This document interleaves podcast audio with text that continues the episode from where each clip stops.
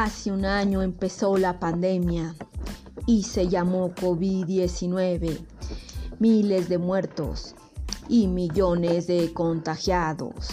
Se acabaron las escuelas, los maestros y compañeros. Se acabaron las fiestas, los abrazos y los besos. Y ahora tenemos que mantener nuestra distancia. Y ahora tenemos que ponernos en casa y ponernos el cubrebocas y ya no podemos ni ni romper nuestras distancias.